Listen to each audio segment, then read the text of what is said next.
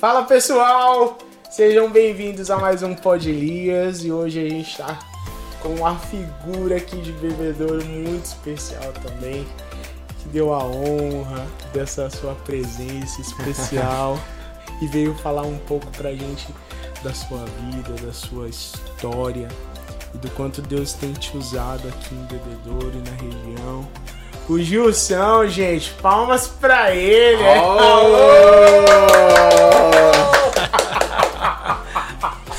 Mano, é uma alegria muito grande ter você aqui com a gente e com você toda a sua história, é peso do seu hein? trabalho.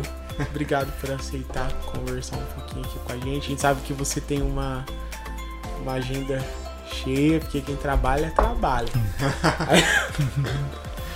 Mas aí você conseguiu tirar esse tempinho pra gente conversar. Obrigado por você ter vindo. Elias, pessoal que está nos assistindo, o Dri. A honra, a honra é minha, né? Primeiramente a honra é minha, um prazer estar aqui. É, já acompanhava né, o, o programa pelo YouTube e hoje eu estou aqui do outro lado da tela, Olha né? Rapaz, gente, eu tô ficando importante. Mas é uma, uma alegria estar aqui com vocês, já bater um papo aí bacana. O pessoal trata bem aqui, gente, ó. Tem Ó, aqui, você ó. viu? Você um já colocou suquinho. café? Não, ainda tá vazio porque O que, que você vai tomar? Ele tá decidido. Decide, a gente, a gente aqui é um, um Não, negócio tá no café que eu não sei te explicar. Tá, depois a gente vai saborear aí o que nós temos aqui. Então. Mas é uma alegria estar com vocês aqui. Vai ser um bate-papo bem bacana. Legal, cara. Conta pra gente, mano. Conta pra ele. Você, é daqui de Bebedouro mesmo?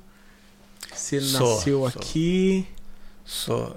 Se eu fosse carioca, eu diria que eu, que eu era carioca da gema. Como eu sou de bebedouro, eu sou bebedourense da água, né? Nascido aqui em bebedouro.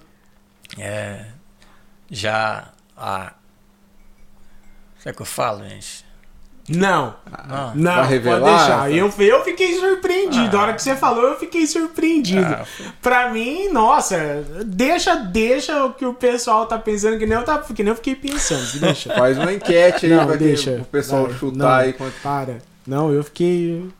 Fiquei impressionado. O que, que é? É atividade física? O que, que é? Nenhuma. Pensa num cara sedentário e sou eu, preciso melhorar isso. Sério, gente. cara? É, preciso doido, melhorar então. isso. Preciso Você melhorar. conseguia arrumar um jeito de, de sair desse Então, sedentarismo? Você me eu- avisa aí então, pra. É, inclusive até abri uma academia na esquina de casa. Então o que, eu faço? Eu vou na esquina e fico vendo o pessoal treinar. Só que da esquina, é, da, é, da esquina eu já fico cansado. Então se eu Tá for até a academia, eu vou cansar mais, então eu fico olhando ali, né? Mas eu precisava me- melhorar isso aí, viu? Eu tava falando.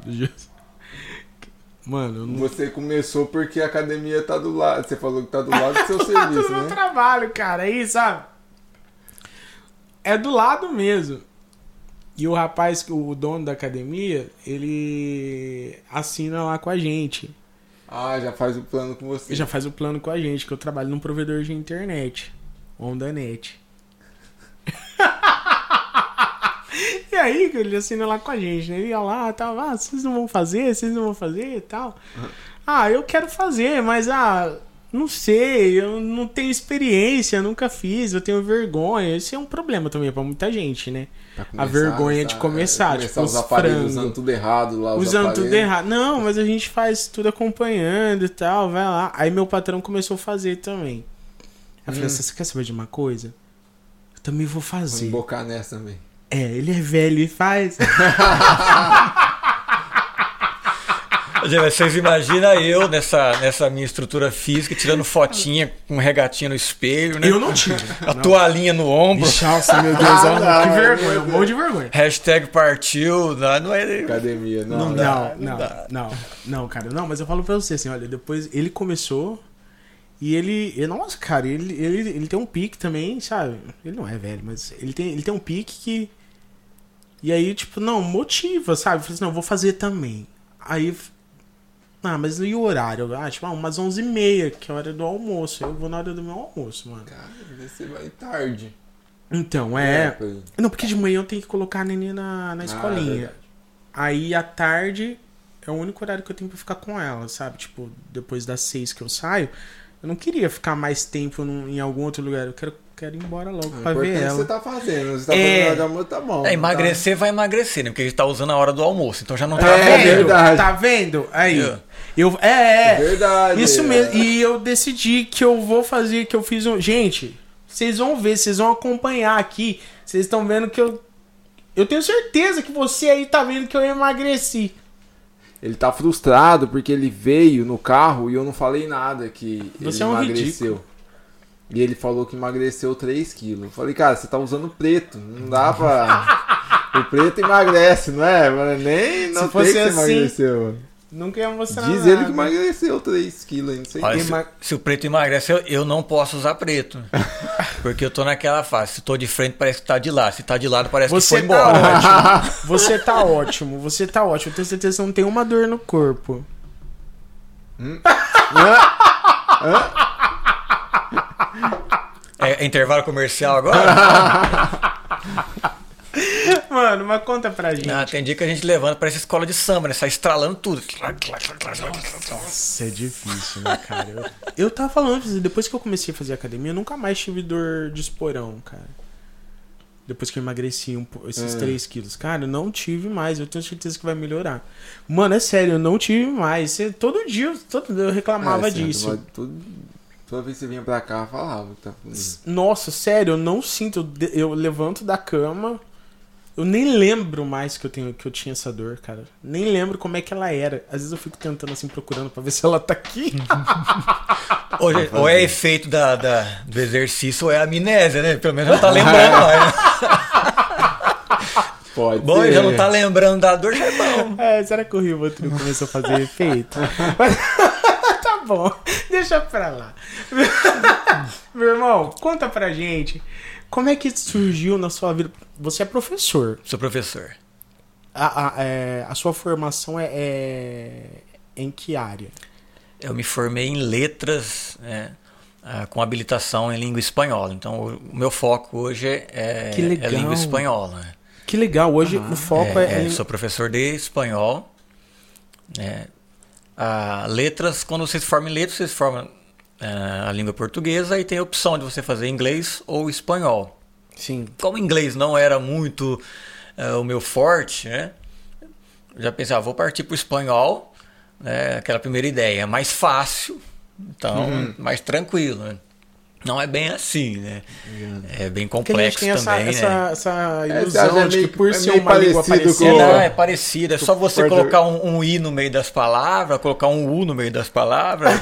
igual o pessoal achou, não, foi pro Paraguai, achava que falava espanhol, chegou no bar e falou, ah, por favor, me dê uma cueca-cuela. Não, coloca um u, um i no meio das palavras e tá tudo certo. Né? bom. Não é, né?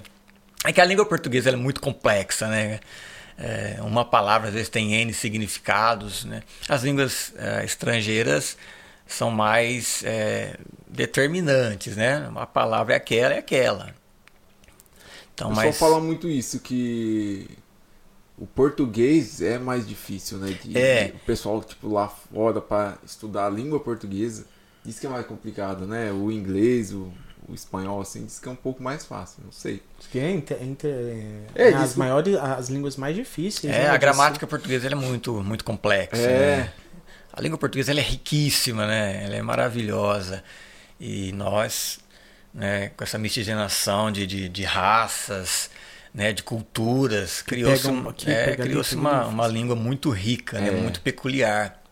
É igual a, a palavra saudade, é uma palavra nossa, né? Você não encontra Não uma em- tradução Aham. é, específica para a palavra saudade, né? Então, é, então é, é algo nosso, algo criado aqui, né? Por conta também, né? né? Dessa junção É, de, de, de olha culturas, né? Aí, Gilson também é cultura, viu? Cultura, gente, aí, ó. ó. Legal, cara. É, tá, é, trazendo para o espanhol, você não tem uma tradução para saudade em espanhol. A expressão mais próxima é ter extraño, né? Estranho. Estranho é, tem essa, essa equivalência de sentir falta, sentir saudade, né? Olha só. E, e aqui essa. Ô, vamos conversar tudo ele em espanhol. Que legal! Talvez a gente entenda. traduzir Espírito Santo em espanhol? É verdade, aí, ó. Uma versão espanhola de. Versão é, espanhola. é, é, Estaria como fala? perfecto, perfecto. Ah lá. Vamos a cantar em espanhol. Olha! oh. Legal, cara. que coisa, tá? Não, eu não vou na TV falar aqui. Pero que sí, pero que no. Y vamos adelante. Cara, e aí você dá aulas há, há quanto tempo, mais ou menos? Ah, eu me formei em 2011. né? Quantas, quantas, quantas pessoas você já... Olha, muitas Quantas histórias, turmas? muitas histórias. E no- início da jornada de um professor, né, especialmente quando ele está na, na rede pública, ele começa como é, a nomenclatura né, professor eventual. Né? É, faltou um professor, eles te chamam para substituir. Então, no comecinho, Hum, Substituto. é, como, quando- como eu moro ali perto do Madeira, eu substituía muito ali no Madeira. Então o pessoal me ligava, Gil, o professor de química faltou, corre aqui. Eu ia lá para substituir química. Professor de geografia não veio, ia lá para substituir geografia.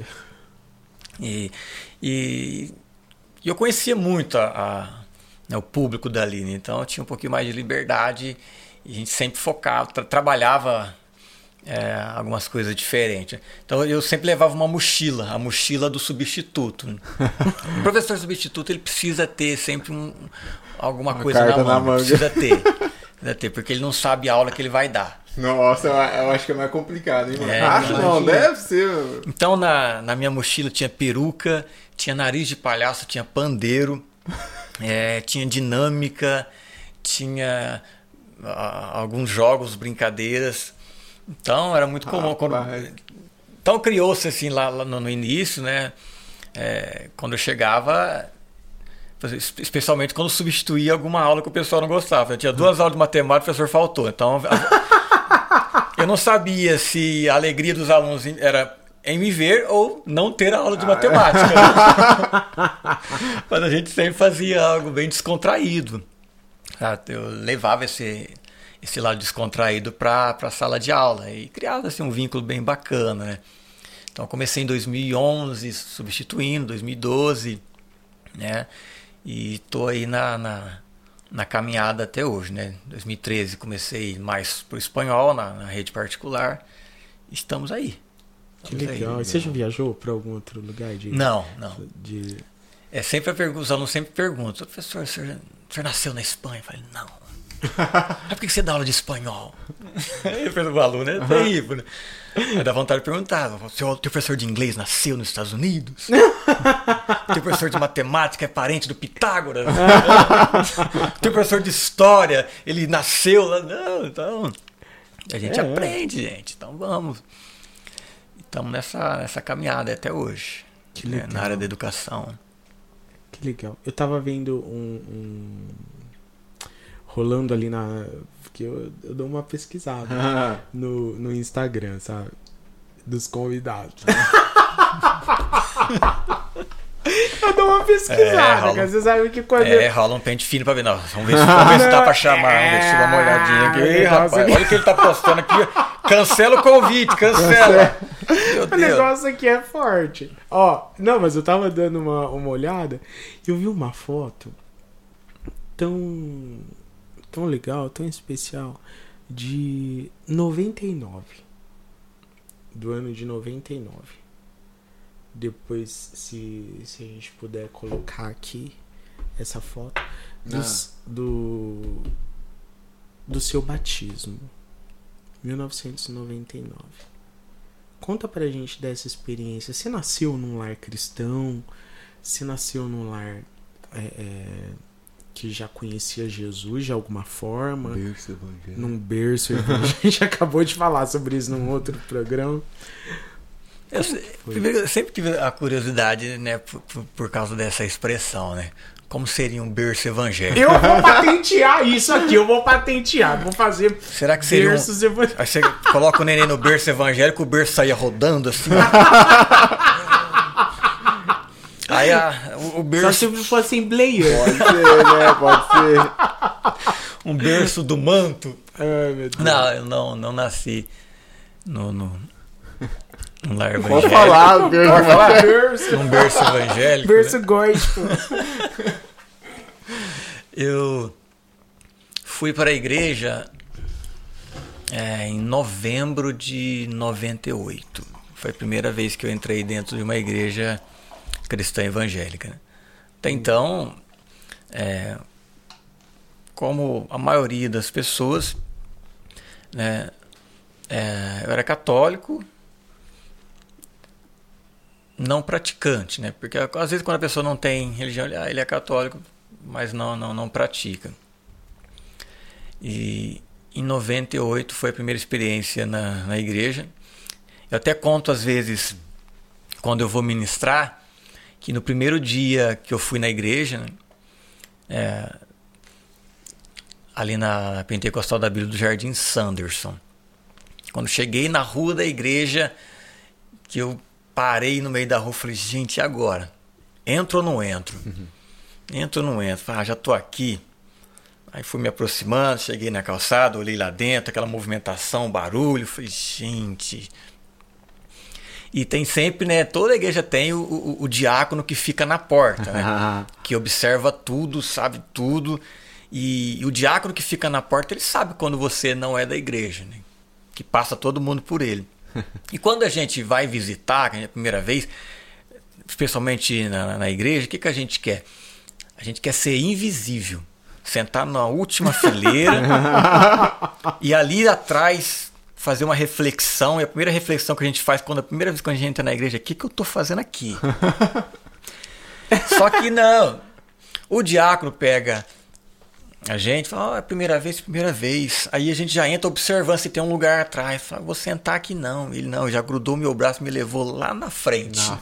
Vai sentar aqui, ó. Onde ninguém quer ir quando primeira vez que vai na igreja. Quando o diácono vai me levando, é, 98 eu já eu trabalhei na, na escola, trabalhava com fanfarra, então tinha algumas pessoas que já me conheciam da escola. né? E eu, cabeça baixa, morrendo de vergonha, foi, fui colocado na segunda fileira de banco. Né? Naquela época era muito banco, aqueles bancos de madeira.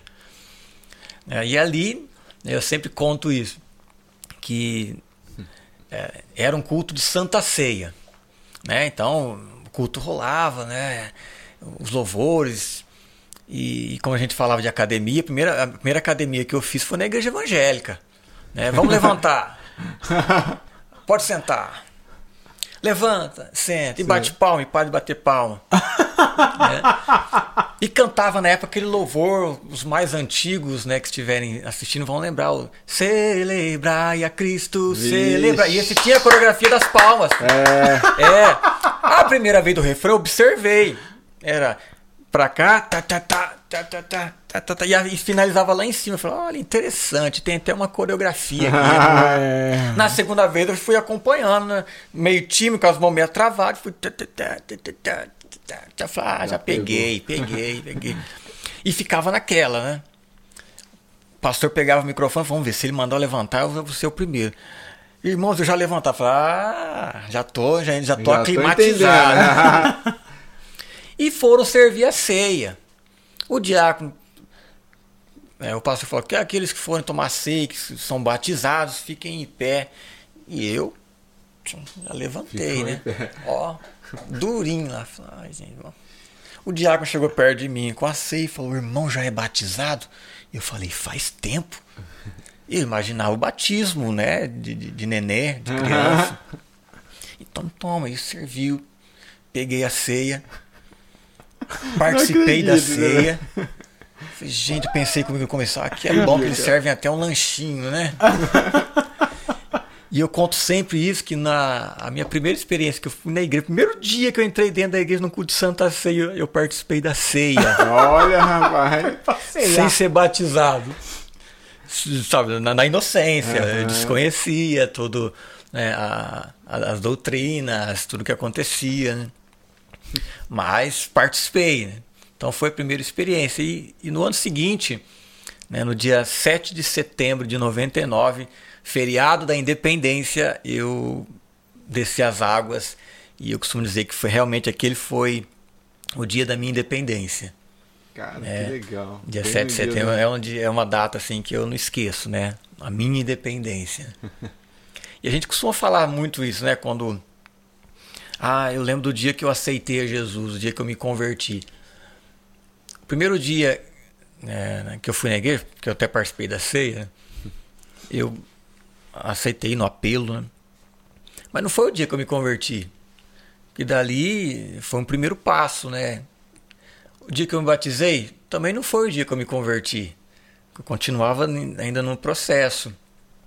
E lá se vão aí.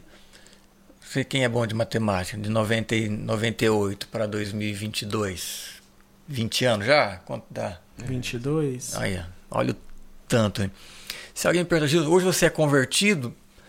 Eu continuo dizendo, eu ainda estou no processo. Estou no 24, processo. né? Eu acho que a conversão genuína ela vai acontecer realmente no arrebatamento. É a conversão verdadeira. É, por quê? Porque sempre que acontece alguma coisa, o nosso, o nosso eu ainda teima em, em querer assumir. Então, se o nosso eu ainda quer tomar frente, a gente não é convertido genuinamente, né?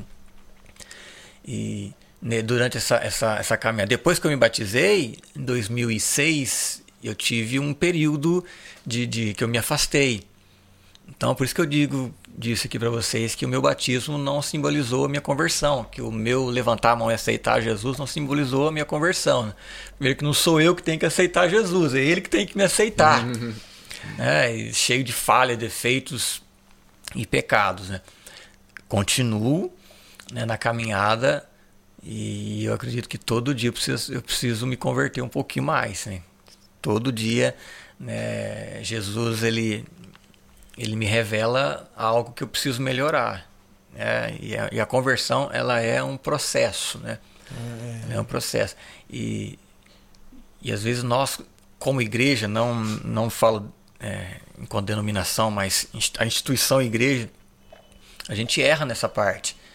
Porque a gente quer que o jovem venha para a igreja. A gente luta, a gente faz trabalhos evangelísticos, a gente faz todo um, um uma programação para trazer o jovem é, do mundo para a igreja. Quando o jovem vem para a igreja, a gente não aceita o jeito que ele é. Então a gente Coloca briga, a gente briga para trazer Verdade. e quando ele vem a gente Tenta colocar ele a gente põe para fora, a gente põe para é, fora E quando ele vê que não cabe. e, e continuamos, continuamos. É, cara, como diz lá em Apocalipse também, né? Jesus falou, né? É bem-aventurado aqueles que lavam suas vestes no sangue do Cordeiro para que tenham direito a entrar pelas portas. Não são aqueles que lavaram, não são aqueles que lavarão, são aqueles que lavam. É, lavam, né? Até voltando à questão da, da, da, gramática, lavam é, é um verbo que está no, no presente do indicativo, né? Presente do Então ele, indicativo. uma- ele, ele fala de contínuo, né? Que lavam continuamente, né? É todo dia, né? Todo Nós dia. estamos sendo salvos. Estamos sendo salvos. Eu acredito nisso. E o Senhor Deus melhora o nosso. Ah, Ele melhora. Ele, ele, ele aperfeiçoa, ele adorna a sua noiva todos os dias. Até o dia. Como diz, né? A, própria, a própria palavra, né? Aquele que começou a, a boa obra a aperfeiçoará até o dia de Cristo Jesus. E isso, nossa, que coisa especial que você disse hoje. Porque às vezes as pessoas pensam que a igreja é um lugar de pessoas perfeitas, é um lugar de pessoas sem problemas, é um lugar de pessoas sem defeitos. Meu irmão, Ah, mas você não é crente? Ah, você não é crente? né? Até tem aquelas pessoas que falam, ah, eu não vou na igreja não, lá tá cheio de gente falsa. Ah, não vou na igreja não, lá tá cheio Cara, de gente. No outro dia eu ouvi que algu- alguém dizendo assim que tinha uma pessoa se escondendo dentro da igreja. Que bom! Pois, pois é o lugar certo pra se esconder mesmo, É, porque a igreja é isso, a igreja é um, um, um muro Que que esconde você não do, do- do- dos problemas que você precisa enfrentar, não da das adversidades da vida, mas a igreja é um muro que te esconde e te defende, pelo menos tem que ser, de toda cilada, de toda flecha do maligno. A igreja é um esconderijo para todas as pessoas. Então, se você às vezes não entra na igreja pensando que você não pode ser aceito, ou, ou não vai à igreja de, é, pensando que você. É, é, pensando nas outras pessoas que estão lá, são pessoas com problemas também. A diferença entre as pessoas entre algumas pessoas que vão à igreja e algumas pessoas e as pessoas que não vão, que algumas pessoas lá dentro já entenderam que tem um problema e por isso precisam estar ali. Por isso precisam de ajuda. Lembrando que a igreja não é o templo, né? A igreja são as pessoas. Então são pessoas que se reúnem porque elas entendem que elas têm um problema que precisa de ajuda e Jesus é essa ajuda. Então, é, com mais rápido você puder. Procure pessoas que possam te ajudar. Não sei qual é o seu problema hoje, é, a sua dificuldade, o que, que você está enfrentando hoje, mas procure pessoas que possam te ajudar. Procure uma igreja, uma igreja de Jesus. Essas pessoas vão te ajudar e elas vão te direcionar junto ao Espírito Santo, através do Espírito Santo, para o caminho que o Pai escolheu para você, que ele desenhou para você. A gente estava falando ali, né, Gil, sobre o tempo, que às vezes a gente pensa que a gente não tá vivendo porque não era o tempo ou porque o tempo não chegou. Mas você falou uma coisa tão especial ali, fala pra gente. É, nós temos muito essa essa dimensão, né, de, de, de tempo, né? ah, eu não, não, não era o meu tempo de viver isso. Talvez era, porém eu não estava é, dentro do, do, de um propósito que, que o Senhor tem para mim. É, o que Deus ele determinou para minha vida, para a sua vida, vai acontecer. Porém, às vezes nós fugimos daquilo que Deus é, determinou para nós e nós, somos nós que entardamos o, o agir, o trabalhar de Deus. Então às vezes fala, ah, estou vivendo isso hoje porque ontem não era o tempo. Talvez ontem eu, eu, não, não havia entendido que eu precisava me posicionar. Né? É, uma mensagem que eu, que eu preguei há algumas semanas em relação a, a, ao ambiente. Né? Quando, quando Adão peca, ele não perde o paraíso, ele perde um ambiente. Porque outrora no, no, no jardim, Adão tinha um ambiente que todos os dias, na viração do dia, ele, ele desfrutava da presença do Pai. É. E quando ele desobedece, quando ele peca, quando ele cai, ele, ele perde aquele ambiente. O ambiente que Jesus veio para nos ofertar novamente. Então a, a Bíblia diz que por pecado de um homem, né, a, a perdição entrou no mundo, mas pela remissão de um outro homem. Então a Bíblia sempre fala, chama Jesus do segundo Adão. Jesus veio reestabelecer um ambiente que nós perdemos pelo pecado. Então, uh, quando nós assimilamos esse ambiente e, e, o ambiente ele não é externo, ele é interno. Um ambiente que é formado dentro de nós. Quando nós assimilamos esse ambiente, um ambiente em que Jesus reina, em que, em que Jesus ele, ele nos direciona. Né? Todo lugar que eu estiver, o ambiente vai estar comigo. Então, todo lugar que eu for, e, e, e quebra-se muito aquela questão: ah, eu não vou naquele lugar porque eu não me senti bem lá. Uhum.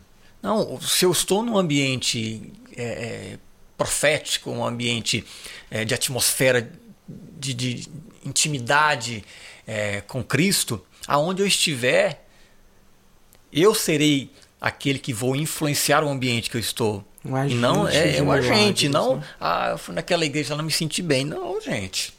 Fui naquele lugar, não me senti bem. Não, é, não é o lugar. Sou eu. Então, quando a gente perde essa comunhão, esse ambiente, a gente perde direção. É muito comum as pessoas, quando as pessoas dizem, ah, eu não sei o que fazer. O que ela perdeu não foi é, é, a consciência ou o entendimento. Perdeu-se a, a, o ambiente, perdeu-se a intimidade. A Bíblia diz que o segredo do Senhor são para aqueles que o temem. Algumas traduções vão dizer que a intimidade do Senhor é para aqueles que o temem.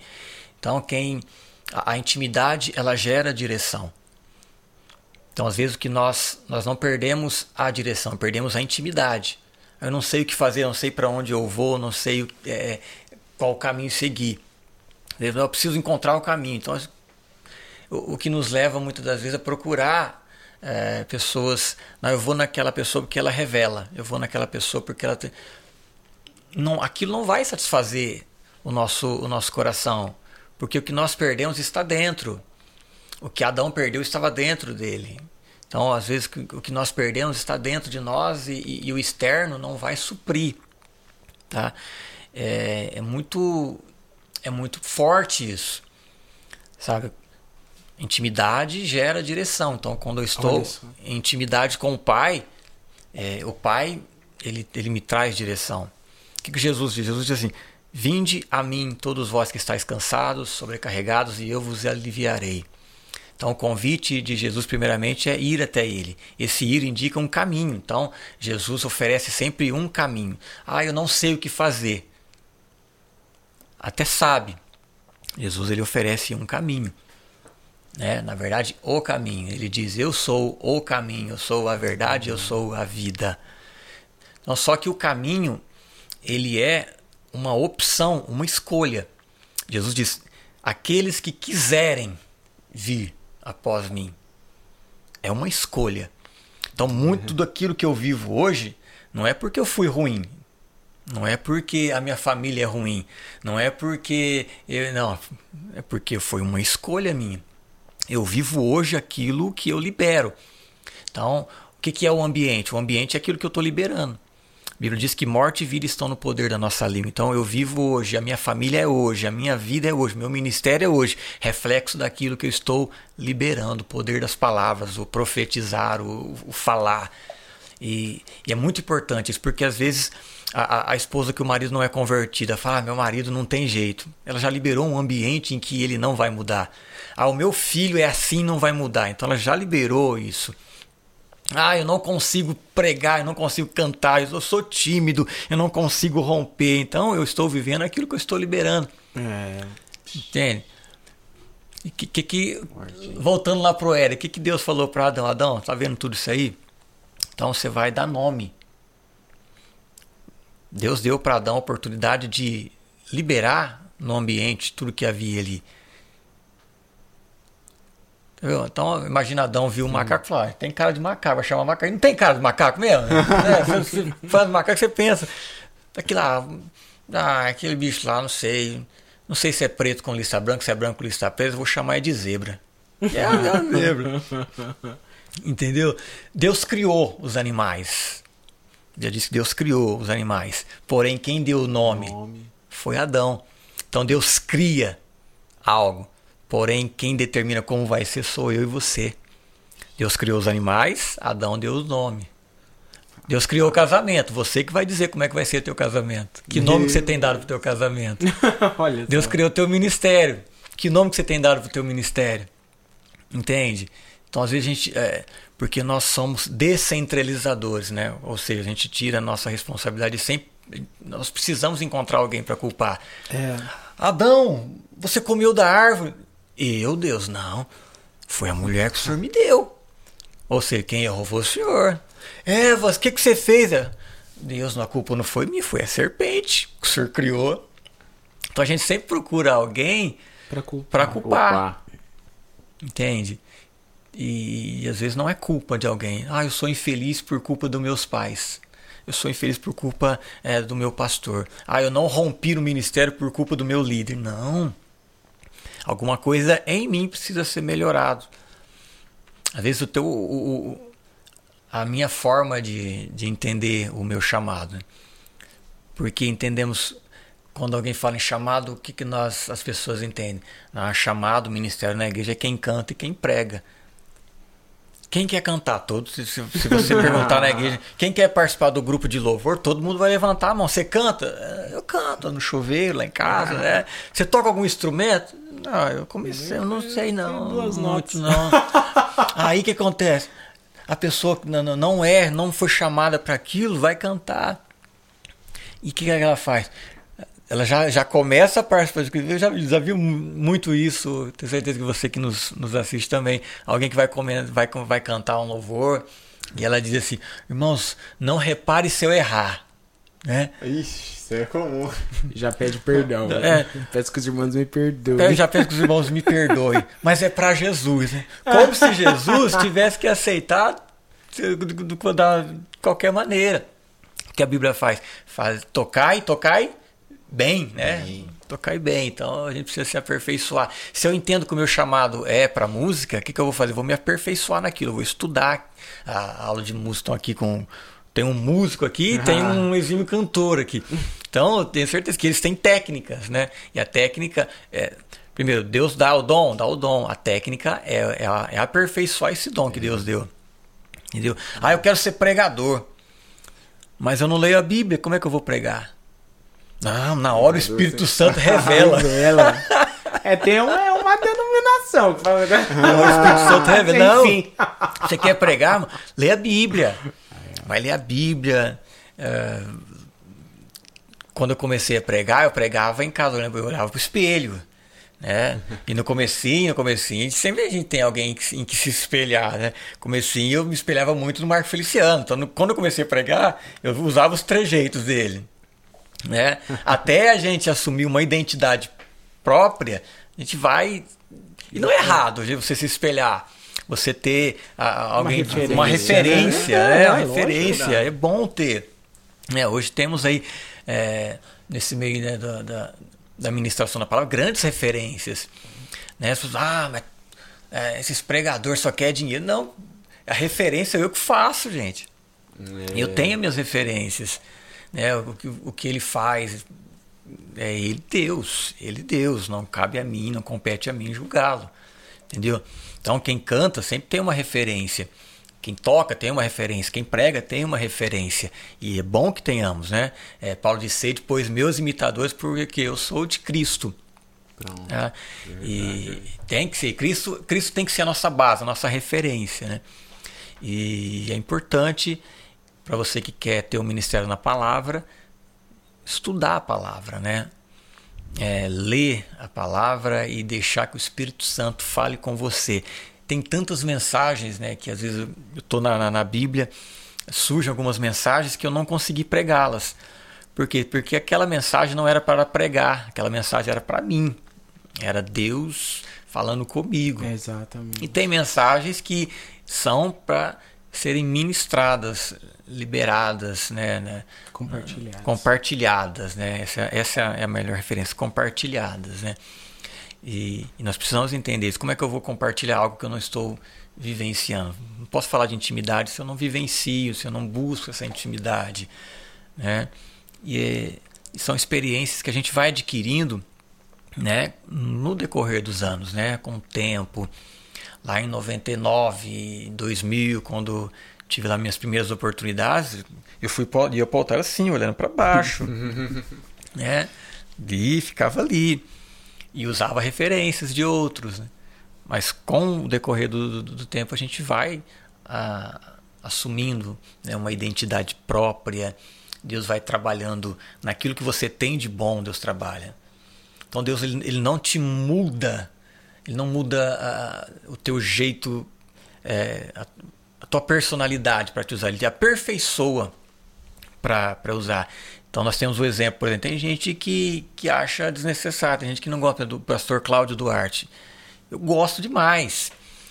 Ah, mas ele é. Tem gente que fala, ah, ele é irreverente. Não, não é irreverência. A maneira dele Ele encontrou uma forma. É. e a maneira que, que Ele, ele. é como a gente estava falando, como você estava falando, ele se encontrou, ele achou a identidade dele para poder falar de Jesus. E a maneira que ele, que ele prega, ele alcança pessoas que o Marco Feliciano não alcança. Nunca alcançaria. É verdade. Então ele Verdade. vai. eu, eu, qual que é o objetivo do evangelho? É, é, é mostrar que existe um caminho. O objetivo do evangelho é mostrar que existe um caminho, mostrar que existe. Mostrar que existe céu, mostrar que existe inferno, mostrar que existe um caminho, uma escolha. Mestre, eles estão falando do Senhor. O que que tem? Mas eles não andam com a gente. Deixa eles falar.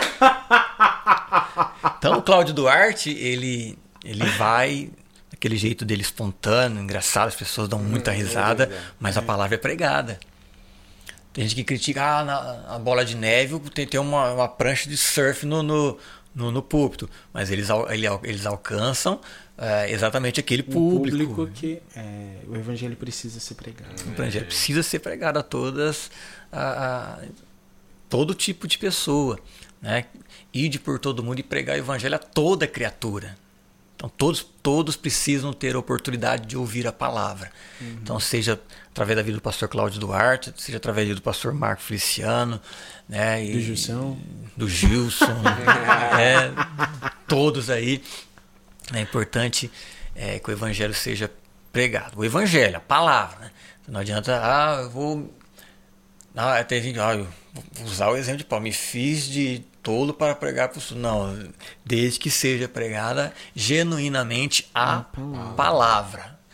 Porque o que vai fazer a diferença, eu posso ter o meu jeito peculiar de ministrar, as pessoas podem gostar, e mas se não for liberado palavra, tudo que eu falar quando desligar o microfone, entrou aqui, saiu aqui, as pessoas não vão, não vão assimilar e não vai ter mudança. Mas quando a palavra é pregada, não tem erro. Não, não tem jeito. A palavra ela, ela vai na divisão da alma, do espírito, ela, ela alcança aonde o intelecto humano não consegue alcançar, é onde cientistas, onde psicólogos, onde filósofos estudaram, estudaram, mas não conseguem explicar o que a palavra faz. E nem tocar. Nem né? tocar. Nem tocar pessoas como a palavra consegue. Palavra, a palavra é viva. Viva e eficaz. E então, eficaz. é importante. Então, você que tem sente que tem um chamado para a palavra, se aperfeiçoe nisso. Busque, estude, leia, medite. É, no comecinho a gente dá umas gafes, né? Dá umas é, fala algumas referências e a gente acha que é versículo, né? no comecinho, a gente vai se aperfeiçoando, depois a gente vai vendo que. E, e não tem como, é assim mesmo. Tá? E, é gostoso, é gostoso. E o, o efeito que a, que, a, que a mensagem ela produz na, nas pessoas. Né? Quando foi que, você, que Deus te. que você sentiu esse chamado para para pregação? Teve um, um, momento especial? Teve um, um, um, acontecimento especial que você disse assim: não, Deus está me chamando para isso. Deus está me chamando para essa obra. Aconteceu isso? Como que foi? Para o pessoal também é. saber, porque as pessoas uhum. qual é o meu chamado? Como é que eu sei o meu chamado? O que, que é que Deus está falando? Eu tô ouvindo mesmo Deus. você já falou da intimidade, né? Quando você tem intimidade, você. Mas fala pra gente o caminho. O exemplo de você. Vamos lá, quando eu comecei na, lá na, na Pentecostal da Bíblia, é, como todo jovem que vai para a igreja também vislumbra é, cantar. Nossa, queria cantar. E comecei participando do, do, grupo de louvor. Fazia lá o vocal lá, né? Bem na minha, tio lá no, no fundo. E nós tínhamos um ministro de louvor na época. E o ministro de louvor na época, é, ele teve alguns problemas de saúde na, na, na voz, na garganta, e ele não, não poderia participar de alguns cultos. E ficou naquela. E agora, quem vai ministrar o louvor? Quem vai ministrar o louvor? Gilson, ministro louvor. Eu falei, como assim? Não, os louvores vão ser esse, tá? Então você só fala alguma coisinha antes, só para a, a, preparação. E ali eu comecei, né? Uma forma mais retraída. É, eu sempre citava um versículo antes de um louvor. A palavra de Deus diz assim. e, e entrava no louvor, no meio do louvor tinha aquela parte da ministração, era a época da, da Igreja Batista da Lagoinha, que tinha Ah. muita ministração, né? E a gente tinha como referência. E começamos na, na- não igual a Lagoinha, né? Ana 11, Paula, 12 né? minutos de ministração. Como é que eles falavam? Como é que, como é que falava? Como é que é, tinha no CD lá? Como é que era a faixa que eles falavam? Como é que Ai, é, Ô, a Ana Paula foi no. no, no, no, No hub lá. No hub, viu? ela falando que o. 40 minutos, É, águas purificadoras, eles mano. conseguiram diminuir. Como é que, é que eles 14 falavam? Não, mas tinha um. Ah, como é que é? Espontâneo. Espontâneo. Espontâneo. Nossa, mano, aquilo Espontâneo. que eles falaram que durava, aquilo durava uns 20 minutos. Espontâneo, É. cara. Espontâneo. Ah, era o momento dela rugir lá. Então. Nós chamamos, Eu não vou voar de avião. A Ana é a melhor, Ah, mano. velho. É uma vez. Foi, Então. foi, foi uma referência, né, pra É. época, né, cara? Foi quando realmente começou a ter é, esse, esse louvor mais é, congregacional nas igrejas, com mesmo. ministrações. Antigamente era mais. É, eram os hinos né, da harpa cristã, os hinos mais congregacionais, aqueles mais tradicionais. Tradicional. Começou-se a ter. E na época a gente, a gente achava que precisava ter a ministração. E aí eu comecei a ministrar, a ministrar louvor.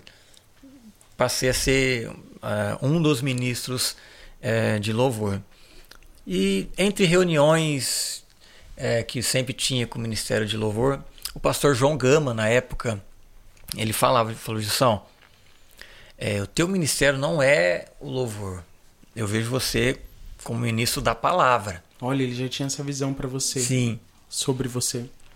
E eu torci o nariz, falei, não, que palavra, eu gosto do louvor, cantar. e- e foi acontecendo, né? Começou, come- comecei a ministrar no culto de jovens, né? E aos pouquinhos ia, ia tendo as oportunidades, uma saudação, uma palavra. E foi se. é, a gente vai se, se descobrindo naquilo, né? Cada um, Deus tem uma maneira né, de mostrar qual que é o, o ministério, mas eu entendo assim, quando a gente é, é, é, é aliançado, a gente tá, participa do corpo, Deus vai nos direcionar também através dos nossos líderes. Porque o, pastor da, da, da- tua igreja, o teu líder, é, ele é a cobertura espiritual sobre a tua vida, ele com certeza paga um preço em oração pela tua vida e certamente Deus vai, é, em benefício da obra, né, direcionar, ó, separa aquele irmão, separa aquele outro. Tá? E foi muito assim, né? Então, o meu ministério na, na, na palavra mesmo foi algo liberado né, pelo, pelo pastor João Gama, que hoje, hoje ele está em São Paulo, né? Um abraço para ele se ele estiver nos, nos vendo. Vem, A gente vai mandar. É, mandar um dia de mandar. Pastor Gama, os nossos corações. Um, um, um- um pastor que, que realmente abençoou muito essa cidade. Sim, foi para a época também uma, uma referência para nós, né? Uhum. E até estava conversando com o Elias aí nos bastidores, né? Que eu conheci o Elias nessa época, né? Foi. Não lembro o ano certo, não sei se é 2010, 2011 Não, foi 2000. ou antes. Foi antes. Você era adolescente, devia ter o quê? Uns 15, 16 anos. Foi 17, mais ou menos. Acho que foi 2007.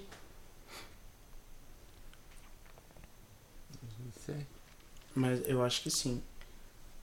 2007, É. 2008. É, foi nessa, nessa época aí. Nós fizemos um congresso de jovens, Uhum. né? E convidamos né, alguns, alguns pregadores e convidamos o Elias para cantar no congresso. né? E eu lembro, lembro, assim, acho que era o pastor Ricardo, se não me engano, um morenão forte, né? É, o negrão, eu lembro. Eu lembro. Vozão de trovão, então ele fala, tá, já caiu, só a voz dele. Ele não tinha, ele não tinha vindo de algum outro país? Não era que ele fazia missão? Ah, eu não. Eu não vou lembrar também, mas eu me lembro desse dia fortemente. Sim, sim. O poder, eu lembro, eu lembro que o poder foi tão forte que naquele dia ninguém ficou de pé. E ele apontou para o Elias né, e, e profetizou que o Elias estaria entrando no estúdio, que estaria gravando, que Deus sopraria o nome dele para todo o território nacional. E eu estava falando As até nações. com. É, falei com a, com a quando o Dream fez o convite, eu estava conversando com a Paula, que na época era líder de jovens. Falei, Paula, que ano que foi aquele congresso de jovens? Você lembra? Ela falou, lembro, não lembro o ano certo, mas lembro perfeitamente que nós convidamos o Elias e Deus usou o pastor pra, pra, na época. Eu falei para Paula, não, eu preciso trazer essa história lá para quando a gente estiver lá na, batendo papo, né? Que como Deus ainda usa pessoas, como Deus ainda realiza sonhos, né, como Deus ainda cumpre né, aquilo que ele, que ele fala. Né? Porque às vezes a gente vivemos aí praticamente dois anos tão difíceis, né, em que muitas pessoas é, até se afastaram, é, se revoltaram com Deus, né? É como a gente viu pessoas partindo, é. saindo do corpo, né? É, do corpo de Cristo esses no início de 2020, né, quando iniciou-se esse período assim, ninguém ninguém estava preparado, né? Que, ninguém imaginava, que né? isso tudo ia acontecer. É, eu, eu, eu imaginava assim, eu falei, Deus vai promover algo tão grande nessa nesse período, um avivamento será tão poderoso que as pessoas que estão, estão há anos afastadas vão voltar vão voltar e, e, a igreja vai ser fortalecida, Deus vai promover algo tremendo. É uma oportunidade que Deus está nos dando. E passou-se dois anos, né, o que nós vimos foram foi que algumas não voltaram e que estavam saíram. Então foi algo assim que me impressionou, que eu tinha uma, eu tinha uma, uma, uma imagem, uma visão, né, quando se começou se né, tivemos que fazer os cultos online, né? né, o distanciamento. E o distanciamento, ele. O que, que, ele, que, que ele fez? Né? O que, que a pandemia fez? Ela escancarou que a igreja era distante. Escancarou que nós né, não estávamos é, realmente firmados em Cristo.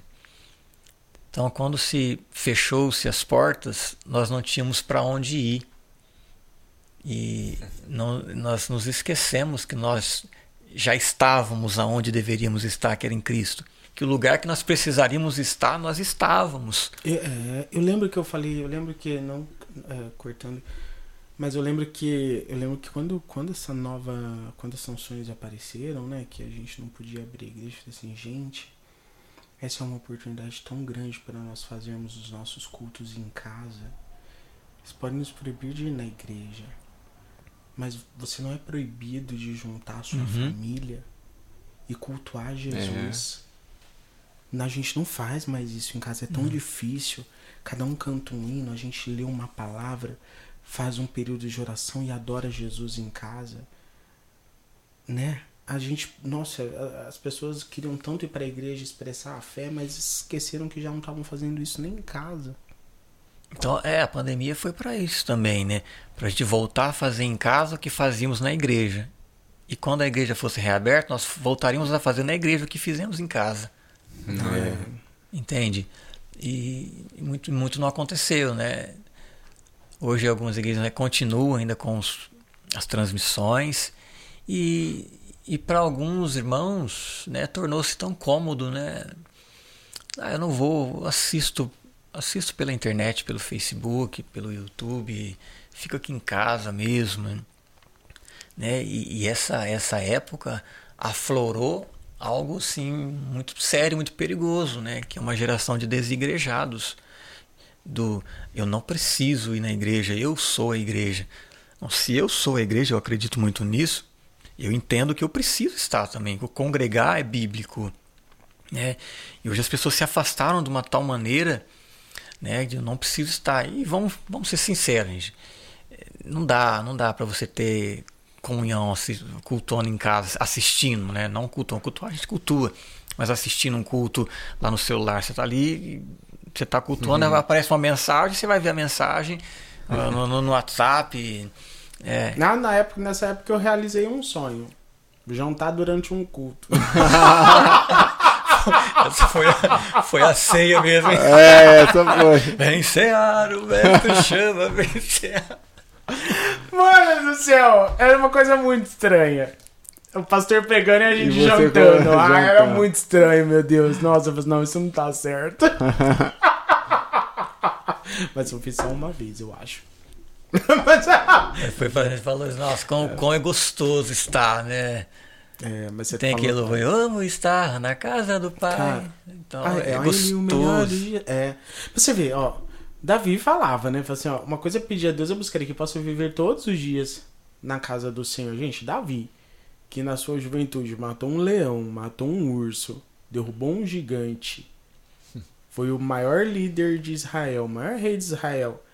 Diz que via essa necessidade de estar na casa de Deus todos os dias.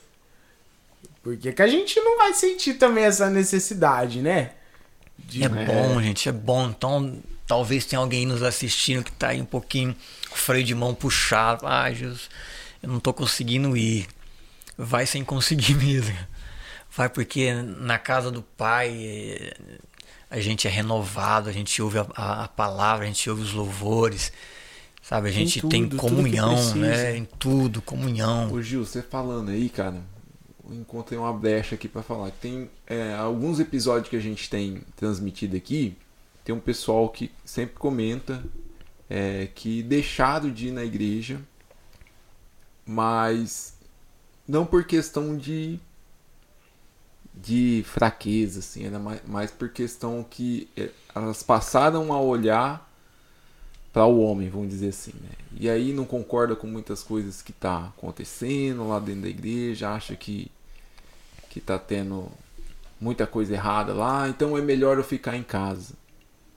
A maioria do- dos comentários do pessoal é assim. Eu queria que você falasse a sua visão aí, o, o conselho que você pode dar para esse pessoal. É, o pessoal fala até. é, a gente já não sabe se é mesmo. Porque, mas o pessoal fala muito isso. A gente não sabe se é meio. Alguns podem até ser verdade que estejam chateados com alguma situação. A gente não sabe se, se a maioria, se alguns, se a, se, a, se, se a resposta das pessoas é verdade realmente, ou se é uma desculpa.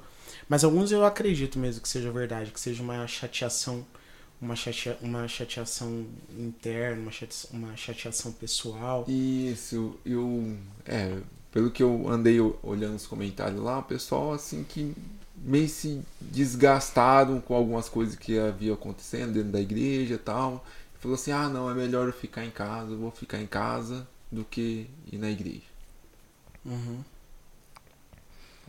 É, é, o- o- onde tem pessoas, tem problema.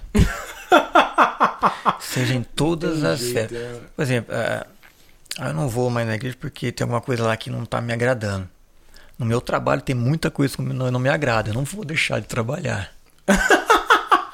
Na minha família, às É vezes tem verdade. situações na minha família que eu não concordo. Eu não vou. Ô, ô, pai, mãe, assina. Eu não vou mais, mais participar dessa família.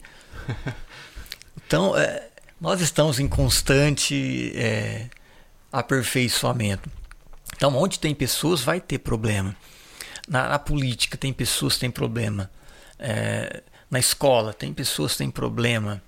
É, em todos os lugares, onde tem pessoas, tem ser- seres humanos, vai ter problema, porque são é, pensamentos que divergem, são é, personalidades que às vezes conflitam. Então, tem muita coisa, né? Por isso que a, a- que nós devemos é olhar para o nosso olhar, dizer, olhar para o autor e consumador da nossa fé. E nesse ponto, quero até usar aqui a base do, do salmista Asaf, que ele escreve. Então, de repente você está desanimado, não consegue, ah, não vou, eu recomendo você fazer a leitura do Salmo de, de número 73, o Salmo de Asaf. Então, ó, vou ler aqui os, os versículo 2. Ó, diz: Quanto a mim, os meus pés quase se desviaram. Pouco faltou para que se escorregasse os meus passos. Versículo 3 é determinante. Pois eu tinha inveja dos arrogantes e quando via a prosperidade dos ímpios. Qual que foi o grande problema de Asaf? Asaf, um adorador, um ministro, é, um regente, a gente pode chamar assim, vivia constantemente na, na casa do pai. O, o que trouxe descontentamento ao coração dele foi quando ele começou a ver a prosperidade daqueles que não serviam a Deus.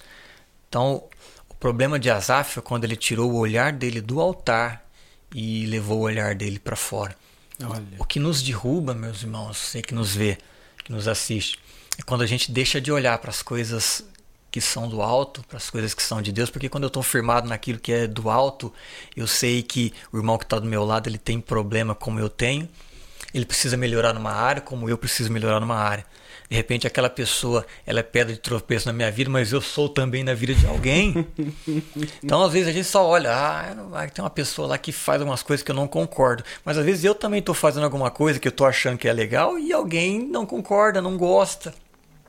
Então quando eu estou com o olhar em Cristo, o olhar no altar, eu sei reconhecer a, a, a minha limitação e sei reconhecer que o meu irmão também é limitado. E e o que trouxe isso para Azar foi quando ele começou a olhar fora alguém que não tinha compromisso com Deus, alguém que não, não estava na, na casa de Deus e aos olhos dele tinha uma vida melhor que a dele. Pô, aquela pessoa não vai na igreja e tem uma vida melhor que a minha. Pô, meu vizinho só faz coisa errada e parece que todo domingo ele faz churrasco. né? Você nunca pensou nisso? dele era uma injustiça, né? A gente começa a, a, a ter esse senso de justiça, mas o senso humano. Né? Você tá fritando um ovo e teu vizinho que não serve a Deus, tá? Você olha lá no quintal, a fumacinha, a fumacinha. tá subindo, você fala, não acredito um negócio desse. Você tá ali contando as moedinhas para pagar as, as dívidas e teu, e teu colega de trabalho que nunca pisou dentro da igreja tá indo para Ubatuba de novo? Você falou, rapaz, esse camarada tá indo pra Isso praia é de novo. Não, não acredita, não. Não, não senhor, não, é, senhor. E a gente, aí a gente crê, a gente fala, eu não aceito. Eu não aceito. Eu não aceito isso. É como se a gente tem que assim, não. E o problema é, é, é o olhar. Quando a gente tira o olhar do foco, a gente começa a ver o que não deveria ver. Qual que foi a grande queda de Davi? Quando ele deixou de ir para a batalha e ficou é, ali na, na, na varanda na e começou a ver o que não era para ver. Entende? Então, às vezes, o que, o que me desanima não é o que está acontecendo, mas o que eu estou vendo. Né? Aquilo que os meus olhos é, estão me, me direcionando. E o que Asaf foi muito claro dizendo, Senhor, quando ele diz os meus pés se revala, ele está dizendo, Senhor, eu quase desviei. E ele relata por que, que ele quase desviou. Porque eu comecei a ver o que outrora eu não estava vendo. Comecei a ver que o ímpio prospera, comecei a ver que parece que para o ímpio não tem problema. Eu comecei a ver, se você ler o Salmo, ele vai dizer isso. Para eles não há, não há sofrimento, eles não sofrem de doença, eles não têm dificuldade nenhuma. E ele começa a relatar isso para Deus, é, como Elias diz, as injustiças. Então, às vezes, nós estamos na igreja, começa a ver aquilo, a gente começa, ah, injusto isso. Eu estou na igreja há tanto tempo e, e o pastor não me valoriza. Ah, mas tá. Ah, mas tem uma panelinha ali. O pastor só usa a panelinha. Ah, tem, uma, tem, um, tem um grupo ali que não me aceita. Melhor eu ficar em casa. Então, irmão, não é melhor você ficar em casa. O melhor é a gente continuar sabendo que existe um alvo, sabendo que se você tem certeza do teu chamado, o que está acontecendo à tua volta não vai é, te impedir de continuar mesmo com os percalços, mesmo com as dificuldades que vamos ter. Então o Evangelho também é, é, ele, ele é uma desilusão. É, irmão? É. Ele vai acabar com as suas ilusões de uma vida fácil, de uma vida com regalias. Claro que nós teremos o melhor de Deus, mas cientes. Jesus um dia disse: Neste mundo tereis aflições. É. Mas ele complementa dizendo: Mas tende bom, bom ânimo. ânimo. Ou seja, mesmo nas dificuldades, continuem firmes. Ele dizendo isso para os discípulos, para os apóstolos, mesmo nas perseguições, continuem firmes. Vocês vão ter aflições. E o interessante nessa, até nesse versículo, nessa passagem que Jesus conversa com os discípulos, é que ele não fala para os discípulos que vocês vão vencer. Fica firme, a vitória é sua. Porque o evangelho nosso hoje é isso, a vitória já é tua. É. Jesus diz, tem de bom ânimo. E ele diz assim, ó, Eu. eu venci. Eu venci. Verdade. Se estamos em Cristo, nós somos vencedores com, Com ele. ele. É com ele. Então, o evangelho que diz que é, você vai vencer. Não, você já venceu. Se você está em Cristo, você já venceu. Ah, mas eu estou tendo problema, estou tendo dificuldade. Claro que está tendo. Nós ainda estamos neste mundo. Nós ainda estamos aqui. Enquanto estivermos aqui, vamos ter pessoas que não vão gostar da gente. Vamos ter pessoas que vão ser pedra de tropeço, que vão ser calo, que vão testar a nossa fé, a nossa paciência. É fácil amar? Não é. Amar quem nos promove benfeitorias bem, é é. muito fácil. Amar quem testa a nossa paciência. E o evangelho é isso, é a revelação do amor a pessoas que não merecem ser amadas. Eu fui amado mesmo sem merecer. Você foi amado mesmo sem merecer. E por causa isso é graça, né? Favor imerecido. Por causa da graça nós estamos aqui. Paulo tentou convencer a Deus né, a, a- a aliviá-lo. Senhor, olha, ninguém sabe até hoje o que, que era o espinho da carne de Paulo. Se era uma enfermidade, se era um problema físico, se era. Uma- mas era um espinho na carne, algo que o aborrecia, algo que o entristecia, algo que o incomodava. E Deus falou para ele: Paulo, a minha graça te basta. Paulo pediu graça para Deus, Senhor, libera a tua graça. Não, Paulo pediu provisão. Só que o que Deus tinha para Paulo era graça. Às vezes nós pedimos provisão, o que Deus tem para nós é graça. Ah, E a graça, ela promove provisão. Entende? A graça promove provisão. A maior provisão que a graça promoveu na minha e na sua vida chama-se salvação. Que é a revelação de um amor a pessoas que não merecem ser amadas, a oportunidade de serem salvas, a oportunidade de receberem gratuitamente o dom precioso de Jesus, mesmo sem merecer. Então, se você tem orado por provisão, Deus vai revelar graça. E estando na graça, e a graça vai a provisão promover virá. É, provisão. Meu Deus. Que forte, que revelação. Revelação. Se pedir, provis... Se pedir provisão, Deus te dará graça. Graça. E a graça promoverá. É. Paulo falou, Senhor, tira esse espinho da minha carne. Paulo, Senta aí. a minha graça te basta. Te basta. Mas, Senhor, eu tô fraco. Paulo, você não entendeu. O meu poder se aperfeiçoa na tua fraqueza.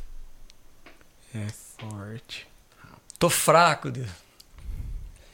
Se você tá fraco, você não precisa de força, você precisa de graça. Porque às vezes, se Deus nos dá força, a gente faz o que não deveria fazer. É, olha só. Deus dá graça porque a graça aperfeiçoa em nós algo que só Deus sabe. O caráter de Cristo. Né?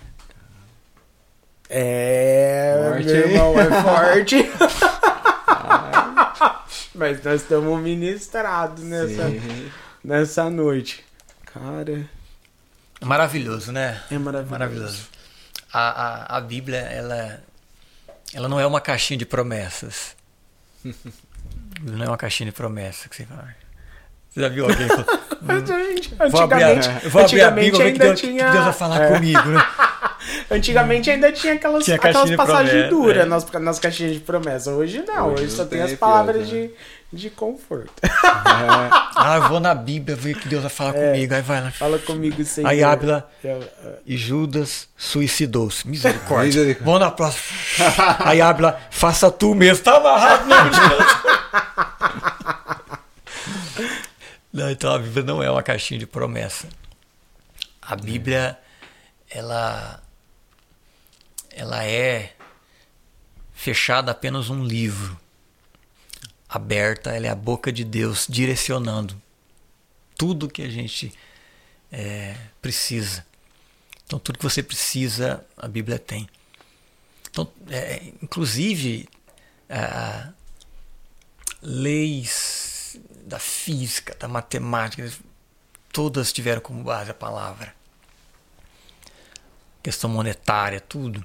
Então a Bíblia ela tem tudo o que eu e você precisamos. É Todo conhecimento é verdade, né? Emana, pra, pra, emana, emana da palavra. Para viver. Emana da palavra. Então a Bíblia precisa deixar de ser um livro que eu abro quando eu preciso, para ser um livro que é revelado quando eu é, é, me disponho. Então, se a Bíblia ela não, ela não está na minha cabeceira, não precisa estar na minha cabeceira, precisa estar dentro de mim. Né? Quando eu abrir a boca, a própria a, a, a Bíblia, a palavra, ela vai se, se revelar. Né? E o interessante é que a palavra, quando ela está em nós, quando nós abrimos a boca, ela vai, ela vai ser direção sempre para outras pessoas. Você nunca viu é, um pé de goiaba, uma goiabeira se alimentando de goiaba. Então a goiabeira, ela frutifica o fruto da goiaba, só que ela não se alimenta da goiaba. É a mesma coisa para nós cristãos. Você se alimenta da palavra. E o fruto que a palavra promove em você vai alimentar outras pessoas. Então não é só para nós. Às vezes a gente quer ah, usar a Bíblia para o nosso benefício. Ah, eu, quero, quero, eu preciso de uma palavra para minha vida. Ai, fala uhum. comigo, Deus, uma palavra para minha vida. Ai, eu estou meia hora folhando, não tem uma palavra, Deus não tem uma palavra para mim. E, e, até os convites que a gente faz né, para as pessoas. Oh, vai no culto, hoje Deus tem uma palavra para sua vida. Não, Deus não tem uma palavra para sua vida. Deus é a palavra na sua vida. Entende? Quando, quando Ele já é a palavra em nós eu não preciso de, no culto, Procurando procurar uma palavra. Coisa. Eu vou para o culto celebrar aquela palavra. Eu nem sei quem, vou, quem vai pregar, nem sei o que vai ser pregar, mas eu vou para celebrar porque a palavra já foi liberada. Entende? Então, é, é muito é muito lindo isso. Esse entendimento, que é, o entendimento, ele nos faz desfrutar. Então, quem entende, desfruta. É. Se eu entendo o que a palavra me prometeu, eu vou desfrutar daquilo. Se eu entendo que a palavra está dizendo que eu vou ter dias difíceis, mas é, eu posso ter bom ano, que ele já venceu, eu não vou ser atormentado pelas, pelos percalços dessa vida. Eu sei que eu vou ter dias difíceis, mas eu sei que a palavra já me Isso garantiu. não vai mudar os não meu, vai mudar. Meu, os meus sentimentos não vão mudar a rota do meu. Não vai mudar, não vai mudar. Especialmente nesses, nesses dois anos pandêmicos aí, o mundo ele tem caminhado sobre uma notícia. Então todo dia as pessoas ligavam a televisão para ver qual que era a notícia do dia. Mas a igreja não caminha sobre a notícia, a igreja caminha sobre a palavra. Então o que, que, que aconteceu nesses dias? Por que, que muitas pessoas se afastaram? Porque passaram a caminhar sobre a notícia. A notícia amedrontou, aterrorizou e afastou as pessoas. Eu vou até escrever isso. A igreja não caminha sobre notícia. Não, a igreja não caminha sobre a notícia. Caminha sobre palavra. Quando Jesus quando Jesus está no barco, os discípulos estão lá na beira da praia. É... Jesus diz assim: Sou eu, não tem mais. Pedro vai falar assim: Senhor, se for o Senhor, me manda ir ter contigo sobre as águas. O que, que Jesus fala para Pedro? Pedro, vem. vem. Aquela palavra vem deu autoridade. Sustentou. A palavra de Jesus sustentou Pedro sobre as águas. Então a igreja precisa voltar a caminhar sobre uma palavra e não sobre uma notícia. A notícia é. A notícia, dois anos, cada seis meses a notícia é uma nova onda. É uma nova onda de Covid, é uma nova onda de. Vai acabar tudo, vai fechar tudo. A igreja não vai resistir, a igreja vai ser bombardeada, a igreja vai fechar. Essa era a notícia. É. Mas a palavra qual que era? As portas do inferno não prevalecerão contra a igreja. É. Gilson então, eu, evangelista. Eu preciso. Deixa eu anotar aqui. Eu preciso ah, entender rapaz. isso. Eu não caminho sobre a notícia, eu caminho sobre a palavra. Verdade. A notícia hoje pode ser desesperadora, mas a palavra é reveladora e conforta. Então, por que a gente desanima? Porque a gente caminha sobre a notícia. E nós deveríamos, como igreja, caminhar sobre a palavra. A palavra me sustenta. A palavra, é, o, salmista diz: lâmpada para os meus pés, luz para o meu caminho. É a tua palavra. palavra. Ou seja, a palavra, ela clareia o meu caminho, ela é direção. Então, às vezes, a gente se frustra na igreja, a gente se frustra no mundo, a gente tem uma vida frustrada no relacionamento, é, a gente se desespera, a gente questiona por quê? Porque a notícia tem tido mais importância que a palavra. Então a igreja não caminha sobre a notícia, a igreja caminha sobre a palavra. E essa é isso que eu quero liberar sobre a tua vida que está me assistindo, me vendo. Você não caminha sobre algo que te contaram. Você caminha sobre uma palavra liberada sobre a tua vida. A palavra já foi liberada sobre a tua vida. Caminhe sobre ela. O que Deus falou, Deus cumpre. Que Deus liberou, Deus promove a maneira dele. Como que vai acontecer? Eu não preciso saber, só sei que vai acontecer. Ah, Deus prometeu que eu vou, é, vou concluir a minha faculdade, mas eu não tenho como fazer isso. Eu não preciso saber como que ele vai fazer. Tem aquilo. Eu não sei o que Deus vai fazer, mas, mas eu sei, vai ser perfeito. É assim, meu irmão. Eu creio em nome de Jesus. E essa base só a palavra nos dá. Né? Esse entendimento de desfrutar o que a palavra me, me, me, me, é, me oferece. É isso que nós, como igreja, precisamos voltar a liberar nos nossos púlpitos. A palavra, quando é entendida, palavra, quando é pregada, ela, ela traz algo importante, mas quando ela é entendida, ela é insuperável. Insuperável. Insuperável. É forte, meu Forte, Deus. hein, rapaz? Terra. Mano, Tô quase falando língua aqui, irmão. É, Deus. é forte. Meu irmão, casa, se você tá. certeza já é, tá. Se você já, ó, então, gente, olha que palavra direcionada pro seu coração, pra sua vida. E eu já tomei a minha parte.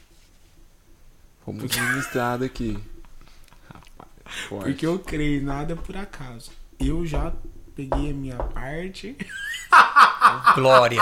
É isso aí. Saio daqui profe- ministrado em Ministrado. nome de Jesus e vou andar sobre a palavra. Isso. Esse é o segredo. Não importa as notícias. O segredo do Senhor sobre é para aqueles que o temem. É, Quem teme ao sobre- Senhor? Aquele que anda sobre, a sua palavra. Eu vou andar sobre a palavra. Sobre a palavra. Não vou andar sobre as notícias. Repita aí na sua casa. Eu não vou andar sobre as notícias. Eu vou andar sobre a palavra. E eu falava muito isso pra minha mãe. Falei, mãe, desliga um pouco a televisão. Porque, eu- nossa, foram anos, assim, sabe, que as notícias É, eram... eram eram- desesperadoras se a gente parasse Pô, pra olhar. Se é a gente, verdade, a eu gente fiquei- não dormia, você a gente ficar- não comia, Não, a gente teve não um- bebia. O ano passado, nessa época, assim, do ano passado, que foi uma... acho que Foi a pior época é, da, da, da pandemia. Tivemos muitas perdas, muitas. Essa, essa de março, abril, maio, foi muito triste, cara. E foi a época que eu, eu resolvi desativar o- o Facebook. Porque eu não aguentava, todo dia eu abria o Facebook tinha ah, uma notícia. Fulano não resistiu. Às vezes pessoa que eu, eu- gente, essa pessoa nem imaginava que ela estava internada. Então aquilo estava me fazendo mal. Tava trazendo, sabe, uma tristeza, uma tristeza. Eu vou desativei um pouco. E eu falava isso pra minha mãe, mãe, desliga um pouco, não assiste jornal não. Desliga a televisão.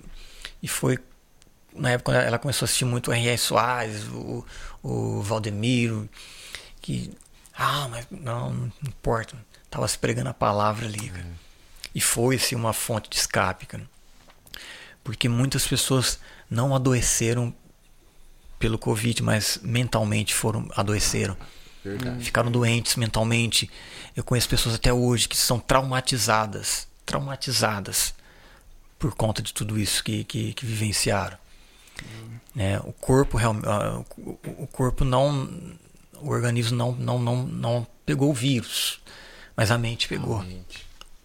A mente pegou. E uma mente adoecida, né, adoece todo o corpo. E foi uma época difícil. Uma época difícil, de muita, muito choro, né? Inclusive no nosso meio, né? Quantos pastores, cara. Foi uma época difícil. Pastores amigos, pastores que a gente convivia, pessoas que conviveram conosco, né? que aprove a Deus, né? Recolhê-los. É, pra si, né? Mas estamos aí vivendo é, pela graça. Pela graça, né? As misericórdias são as causas de não sermos consumidos. Todos e elas se renovam cada manhã. Então, a cada manhã, a misericórdia do Senhor se renova para nos garantir a oportunidade de viver a graça. Graças a Deus. Ô Gilson, nesse, nesse período de, da pandemia, você, você, como foi que você começou a fazer os trabalhos nos hospitais? Ó, no período da pandemia, o meu trabalho nos hospitais era, era, era externo, né? Hum. Eu ia sozinho. Eu, Explica para o pessoal, talvez tá, eu conheça, fiz, o, o, trabalho que você faz. Ah, eu fiz é, durante muitos anos né, no Hospital de Câncer de Barretos, né, como doutor Alegria. Então foi assim um, um período maravilhoso, maravilhoso em, em que nós muito aprendizado, né? muito, muito, muito Muita experiência. E, e eu me lembro, me lembro que eu estava no, no, no hall assim, de, de entrada do hospital, em uma das alas do hospital em Barretos. E, e uma, uma senhora, uma, uma jovem senhora, né, sentou para conversar conosco, ela estava no retorno, e ela foi contar para nós que a filha dela começou um dia ela, ela a senhora né, tinha câncer e a filha dela, um determinado dia, começou a, a gritar na rua né, para todos os vizinhos né, que ela tinha visto Jesus. Ela contando: Olha, minha filha. Ela, assim, muito, muito enfática para todo mundo. É, eu vi Jesus, eu vi Jesus, conversei com Jesus e Jesus falou para mim que curou a minha mãe. Jesus falou que curou a minha mãe. Jesus falou que curou a minha mãe. E aquela senhora contando isso para nós, né? E, e ela ali com os exames, né, para fazer o retorno, dizendo para nós: e, e, hoje eu tô aqui, ó, eu não tenho mais nada. Eu não tenho mais nada, estou passando aqui pelo retorno, já estou curada. E, e essa experiência da, da minha filha, uma criança, ter conversado com Jesus, Jesus ter contado para ela que ele havia me curado uma experiência tremenda que eu tive ali. Olha só, cara. E houve um, um houve um, uma semana de, de Natal, assim, né? Nós fomos uma semana de Natal fazer ali com o coral do Copercitos uma cantata de Natal. Né? Então reunimos num lugar e os pacientes foram sendo trazidos nas macas, nas cadeiras, foram ficaram perfiladas ali e nós começamos, o coral começou a cantar e nós ali de doutor, né, trajado de palhaço, né?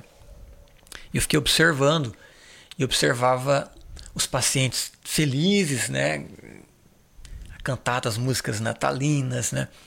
E eu observava ao lado os familiares. Comecei a observar os familiares.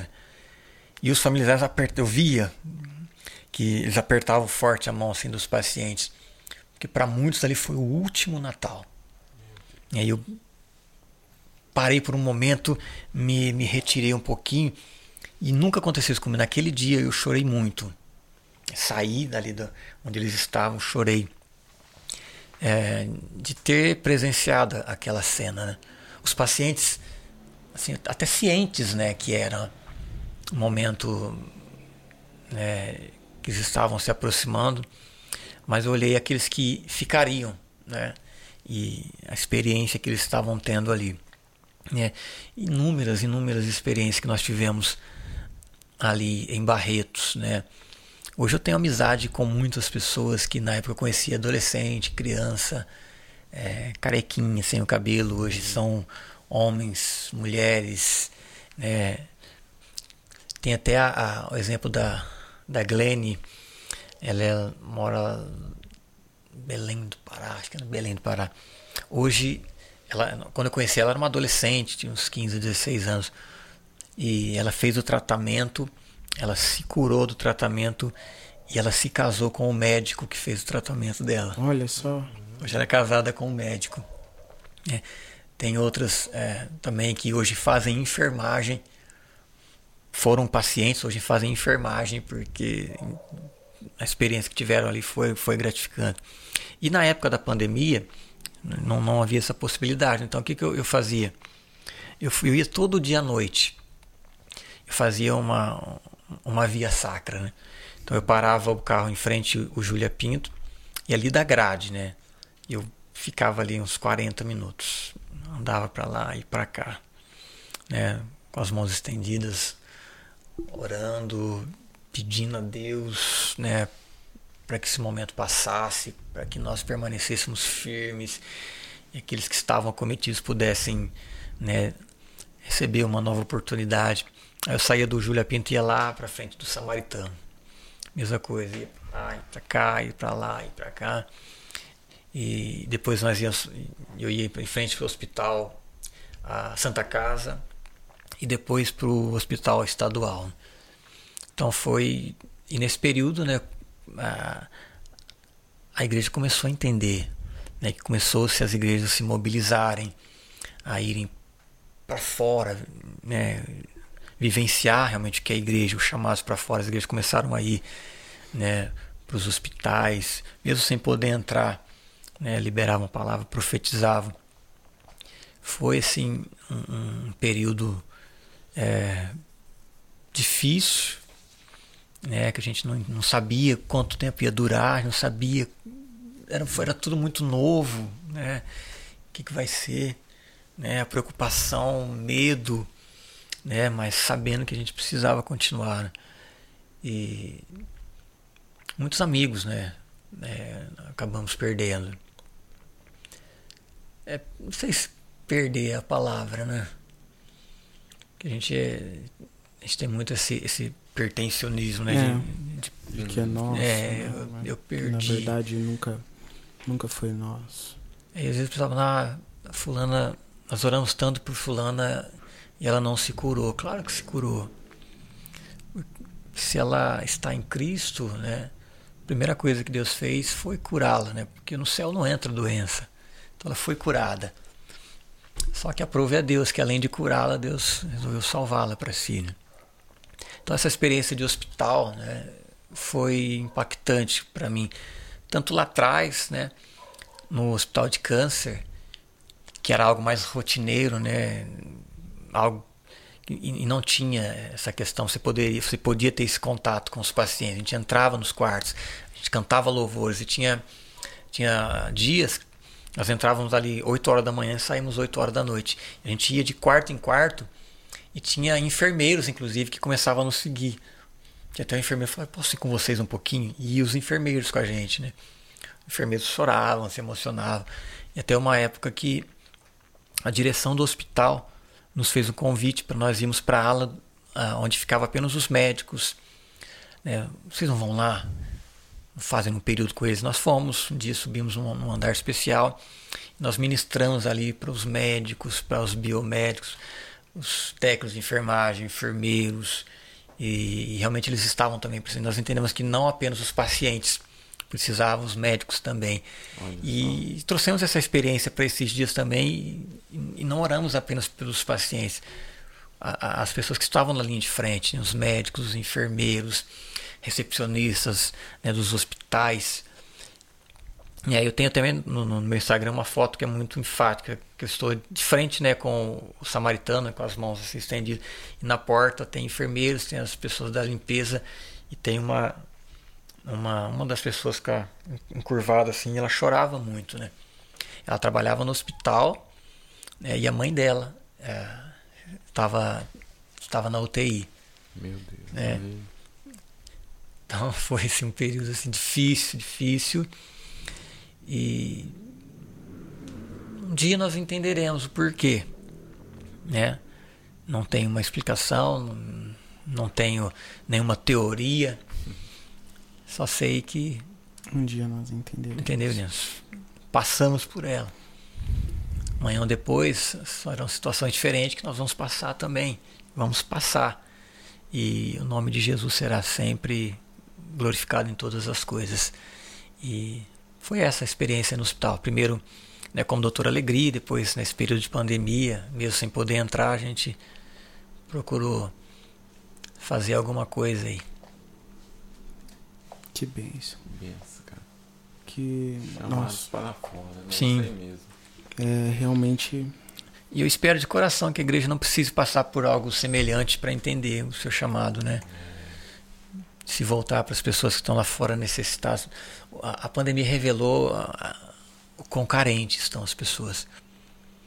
Quão carente de ouvir uma palavra, né, de ouvir sobre Jesus, de ouvir sobre um, uma oportunidade, um caminho, uma escolha. Existe uma escolha, existe um caminho. Né, que nós, enquanto igreja, não percamos isso, né, essa necessidade não de promover culto, a gente tem essa, muita, essa preocupação. Vamos fazer campanha, vamos fazer é, congresso, vamos fazer isso, aquilo. E às vezes a gente deixa de fora quem está mais carente, que são as pessoas lá fora. É, irmão, é tipo fazer uma visita para alguém que está precisando, levar alguma coisa que aquela pessoa está precisando. Uma serenata. Antigamente tinha muito serenata. Nossa, né? tinha muita serenata, né? Dizer eu me importo com você. Nem que fosse tipo, com o seu gesto, com alguma coisa, levar um, um, um alimento, um, uma visita, um abraço, uma canção. Tem muita gente precisando de, de tanto que pode ser preenchido com tão pouco uhum. de nós, né? Tão pouco que a gente pode dispor, vai preencher tanto o outro. É verdade, é verdade. É igual quando às vezes a gente a igreja tem lá, vamos supor, uma igreja tem uns 50 homens, umas 50 mulheres, 20, 30 jovens. E a gente compra roupa todo mês. Tem sempre aquela roupa que não vai te servir mais. O que, que a igreja hoje faz? A igreja reúne esses, essa, essas roupas que não servem e ela faz bazar para que as pessoas da igreja recomprem aquilo. Eu lembrei da minha avó agora.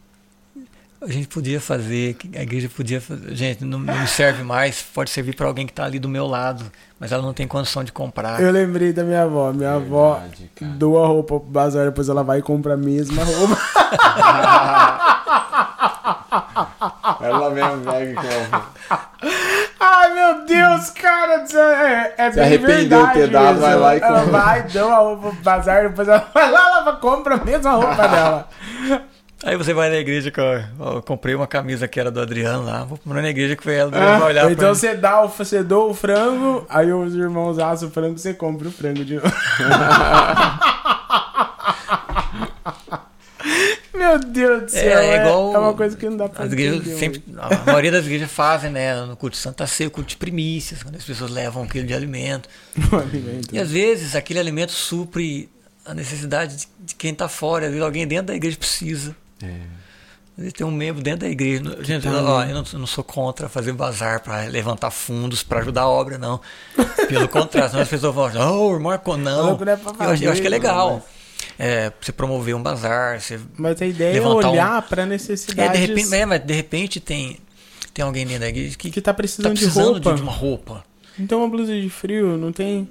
Às vezes até não vai na igreja, às vezes a pessoa não tá indo na igreja, tipo, esfriou, desviou. Não, às vezes ela tá sem um, um calçado. Isso é verdade. Tá sem uma roupa. Um de, de, e às vezes a igreja casas... faz um bazar, vende para outras pessoas. Às vezes até mesmo é convertido, né? Igual na Assembleia mesmo, que tá lá, já tem as aquela. As meninas vai tudo de saia. A, as meninas não, as meninas do mundo, né? Chega na igreja ali só vai de calça, né? Tal, aí se sente deslocado. Deslocado. Às vezes não tem condições de comprar uma, uma roupa uma adequada roupa, e, e acaba não indo mais. Não indo mais, porque Você se vê tão é verdade, diferente, já. né? Essa é outra questão também, a gente aborda outro dia. Mas é legal Sobre isso aí. Faz... É. é a, você falando aí, eu tô lembrando. A Martinha às vezes sempre ela tá separando algumas roupas ali e fala, ah, tal pessoa lhe pediu porque ela tá sem roupa. E, olha, igreja, isso é intimidade. Deus vai mostrando também. É, eu falei, cara, é verdade. Você vê, Deus vai mostrando. Quantas vezes, né, a Marta. Eu lembro, eu, eu, é. eu sei disso, mas ah, isso aqui vai para Tem bastante pessoa. ali pra dar, hein? Pode dar ah, bastante roupa vai... Sapato também, viu, irmã? Meu Deus. Isso aqui, isso aqui Gente, vai pra ó, tal pessoa. Isso aqui ó, eu uso camisa M. Eu só não vou falar o meu agora porque eu tô emagrecendo. Ah, então eu vou esperar. O número do meu calçado é 41. é. Uma vez meu irmão tava com sapo e falou: Gils, que número você calça? Eu perguntei pra ele que número você tem pra dar. Manda é aí. Eu falei, Pé de pobre não tem número, irmão. Lá. É, é forte. Gente, gostoso. olha, meu irmão, que bom que você veio. E que conversa especial. Nossa, passou muito rápido, né? Olha. Você vê? Tem mais assunto Rapidinho, ainda, ainda tem um monte, é, um monte de coisa pra gente falar. Já foi mais de uma hora e meia Foi, já meu Deus. de, muito tempo. de conversa. E ainda tem tanta coisa pra gente, pra gente aprofundar. Que, que, que, que Deus te, te mantenha assim, uma, em ti uma fonte que nunca cesse de jorrar. Amém. Pra glória dele, em nome de Jesus. Foi uma alegria estar com vocês aqui esta, Ah, essa gente. noite, né? Foi uma benção, gostoso demais. É, o papo fluiu tão naturalmente que eu não tomei nem meu, meu café ainda. Vou tomar daqui é, a eu tô- pouquinho. eu tô- A hora já é propícia para tomar um cafezinho, será que né? ia tomar o suco? Vou tomar um café, o Então suco. tá, então tá. Mas foi um prazer. né? Eu me senti extremamente honrado pelo convite. E vou fazer que o, o, o Merchan, você que recebeu o link para assistir, ainda não é inscrito no canal, faça isso. Clique aí, inscreva-se, ative as notificações que você vai ser lembrado pelo YouTube sempre que tiver um vídeo novo, tá? Ah, aí tem as maneiras de você abençoar o canal, de você ser um ajudador desse canal, tem aí, né? O QR Code, QR Code, você escaneia o QR Code, você vai abençoar e o alcance da internet é gigantesco, você vai estar fazendo missões também. Então, se inscreva no canal, ative as notificações, copie o link aí, divulgue nos grupos, divulgue lá nas, nas suas plataformas e tenho certeza. Quanto, já estamos com quantos, quantos inscritos? 7 mil já. Ei! 7 Glória mil inscritos, hein? 7K, né? De cá. É, 7K. A gente tava com quantos? Cinco? Quando a gente começou o projeto, é, tava 6 e. 6 e 100, 6 e pouquinho. Seis e pouquinho, É. né? Nossa. Graças a Ah, vamos chegar Meu em Deus, vamos. 10k aí logo, logo, Vamos, aumentando, aumentando e, Isso aí. e ó, É pode Elias. Esse pode crente aqui. Isso! Meu irmão, que bom que você veio. Alegria toda Obrigado. minha. Obrigado por ter disposto seu tempo, sua alegria, seu conhecimento e a graça de Deus em você pra compartilhar com a gente, trazer essa palavra pra gente. Eu tô saindo com a minha parte. E eu tenho certeza que as pessoas em casa também vão receber de uma forma muito especial. Deus vai falar com você, que nem falou. Manda pra quem você puder, porque Deus falou hoje aqui. Deus falou, Deus bradou através do nosso irmão nessa noite. E vai falar com muitas pessoas ainda. Deus te abençoe. Maravilha, maravilha. Então, eu, eu que agradeço, né? Eu mando aí ah, um abraço a todos vocês que ficaram conosco até agora, né? E foi uma bênção, foi gratificante. Que Deus continue abençoando, prosperando e em todas as coisas. Ah, Elias, a Audrey, as suas famílias, né, os ministérios que Deus vos confiou e esse né, que Deus unificou aqui continue sendo um canal de bênção, não só para bebedouro, mas para o mundo. Tá? Deus abençoe. Muito obrigado por, pelo convite, né, pela companhia e tamo junto. Tamo junto. Assim a gente se despede. Tchau. Tchau, gente. abençoe. Obrigado. Até mais. スクリー。